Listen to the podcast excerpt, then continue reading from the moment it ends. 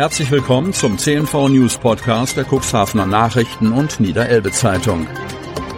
In einer täglichen Zusammenfassung erhalten Sie von Montag bis Samstag die wichtigsten Nachrichten in einem kompakten Format von sechs bis acht Minuten Länge. Am Mikrofon Dieter Büge. Dienstag, 4.4.2023. Strandorte im Cuxland sind für die Saison gerüstet. Kreis Cuxhaven. Ostern wird es bestimmt wieder voll an der Küste in Cuxhaven und umzu. Döse, Dun, Salenburg, aber auch Otterndorf sind bereit für das Ostergeschäft. Das dürfen die Gäste erwarten und so sieht die Buchungslage aus. Cuxhaven ist für den Ansturm zu Ostern bereit und den wird es wohl auch geben. Klar, dass erfahrungsgemäß viele Tagesgäste zu erwarten sind, wenn die Sonne vom Himmel lacht, aber auch das Urlaubsgeschäft startet durch. Die Buchungslage zu Ostern in den Hotels und Ferienwohnungen ist gut bis sehr gut, sagt Cuxhavens Cheftouristiker Olaf Raffel. Der Geschäftsführer der Nordsee Heilbad GmbH betont aber auch, dass es immer noch Möglichkeiten gäbe. Uns sind Kurzentschlossene herzlich willkommen, die sich aufgrund der guten Wetterprognose entschließen, bei uns die Feiertage zu verbringen. Bei Campingplätzen seien jedoch die Kapazitäten der Stammgäste begrenzt. Die ersten Strandkörbe am Duner Strand sind schon aufgestellt und lockten in den zurückliegenden Tagen zum windgeschützten Sonnenbad mit Meerblick. Die Gästebetreuer werden ihre Arbeit aufnehmen, Auskünfte geben, Karten kontrollieren und den Strandeintritt kassieren. Frei ist der Besuch der Grimmershörnbucht. Hier stehen schon die Hütten für DLRG, Gastronomie und Sanitäranlagen. Der Strandkorbaufbau muss hier zwar noch warten, aber die Nordsee Heilbad GmbH möchte das attraktive Leuchtturmspielgerät für die Kinder bis Ostern aufgestellt haben, teilt Olaf Raffel mit. Und auch Otterndorf ist zu Ostern startklar. Die Buchungslage sieht sehr gut aus, sagt Ulrike Meyer, Marketingleiterin bei der Otterndorfer Marketinggesellschaft. Eine Nachfrage bei der Touristinfo habe ergeben, dass viele Quartiere vom 8. bis 15. April ausgebucht seien. Ausgebucht ist ebenfalls der Campingplatz am See Achterndiek und dies nicht nur über Ostern, sondern auch zu Pfingsten. Da wird es dann nur noch Restplätze geben, so Meyer. Die Campingsaison ist hier am Sonnabend eröffnet worden. Für den Seglertreff hinterm Deich und den dortigen Wohnmobilstellplätzen sei ein neuer Pächter gefunden worden, so Meier.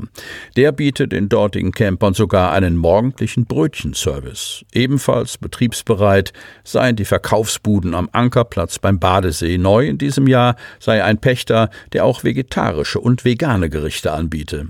Die Trampolinanlage mit neuer Pächterin startet am Donnerstag. Der Minigolfplatz sei bereits am Start, ebenso die Wattwanderungen und Stadtführungen.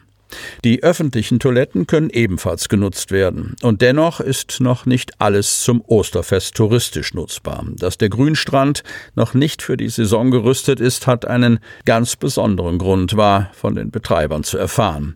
Laut Deichschutzverordnung darf Familie Fredebohm erst nach dem 15. April mit dem Aufbau der Strandkabinen und der Freibeuter Strandbar beginnen. Streit um Gewerbeflächen südlich der Baumrinne. Cuxhaven. CDU und die Demokraten waren davor, die Entwicklungsgeschichte der Stadt zu vertändeln. Auf ihre Initiative beauftragte der Rat kürzlich den OB, so schnell wie möglich in eine Verkehrsplanung für das Hafenerweiterungsgebiet einzusteigen. Als Stadtverwaltung nehmen wir diesen Antrag als Unterstützung wahr, kommentierte Cuxhavens Oberbürgermeister eine Initiative der CDU, die Demokraten-Ratsgruppe. Im selben Atemzug trat Uwe Sandja der Auffassung entgegen, dass das Thema F90 nicht energisch genug behandelt werde. Es ist keinesfalls so, dass wir daran nicht arbeiten, stellte der OB in der jüngsten Ratssitzung klar. In der Sitzung stimmte der Rat am Ende geschlossen dafür, unverzüglich mit der Bauleitplanung für die verkehrliche Erschließung des zukünftigen Gewerbegebiets zu beginnen. Gemessen an der Bedeutung der Flächenerweiterung passiere bis heute zu wenig. Das hatte die CDU vor der Ratssitzung in einem Pressegespräch kritisiert und, mit Blick auf den Kurs der Ratsmehrheit, von einer Politik des Stillstands gesprochen. Wenn man selber stillsteht, hat man Schwierigkeiten damit, wenn sich andere bewegen, gab Gunnar Wegener im Namen der Ratskoop aus SPD, Grünen und die Cuxhavener Fraktion zurück. Nach seinen Angaben geht es beim aktuell angeschobenen Thema Verkehrsanbindung nicht zuletzt darum, eine oft zitierte Brücke zur Querung der Eisenbahnlinie richtig zu dimensionieren. Anhaltspunkte, wie mächtig das Bauwerk werden muss, habe man erst vor kurzem erhalten. Ohne Namen zu nennen, sprach Wegener davon, dass es zwei Firmen gebe, die sich offenbar im F90 Geltungsbereich niederlassen möchten. Er unterstrich auch, dass die Stadtverwaltung mit Kraft dabei sei, Grundstücke zu erwerben, um das Vorhaben Flächenerweiterung zum Erfolg zu führen. Als Bundestagsabgeordneter erinnerte CDU-Ratsherr Enak Ferlemann an die historische Chance, die sich angesichts der im Bund gefällten Beschlüsse zum Ausbau von Windkraft auf See für den Standort ergibt. Bezüglich der kommunal zu erbringenden Vorleistungen muss Cuxhaven aus Ferlemanns Sicht effizient vorgehen.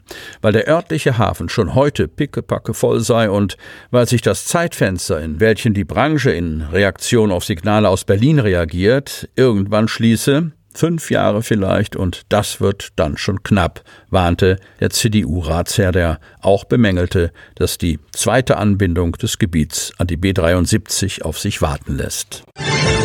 Inhaftiert nach einer Nacht im Bahnhof von Cuxhaven. Nach einer Nacht im Cuxhavener Bahnhof ist ein Mann in eine Justizvollzugsanstalt eingeliefert worden. Gegen ihn hatte ein Haftbefehl vorgelegen. Bundespolizisten weckten den schlafenden 29-Jährigen aus dem Raum Hildesheim am Sonntagmorgen gegen 8.35 Uhr, nachdem er im Gebäude übernachtet hatte. Bei der Überprüfung der Personalien kam heraus, dass ein Haftbefehl wegen Sachbeschädigung und Beleidigung gegen den Mann vorlag. Den haftbefreienden Betrag von 900 Euro konnte der 29-Jährige nicht begleichen. Deshalb wurde er inhaftiert. Zum Antritt der Freiheitsstrafe von 90 Tagen wurde er in eine Justizvollzugsanstalt gebracht. Sie hörten den Podcast der CNV Medien. Redaktionsleitung Ulrich Rode. Produktion Win Marketing. Agentur für Text, Ton und Kommunikationstraining.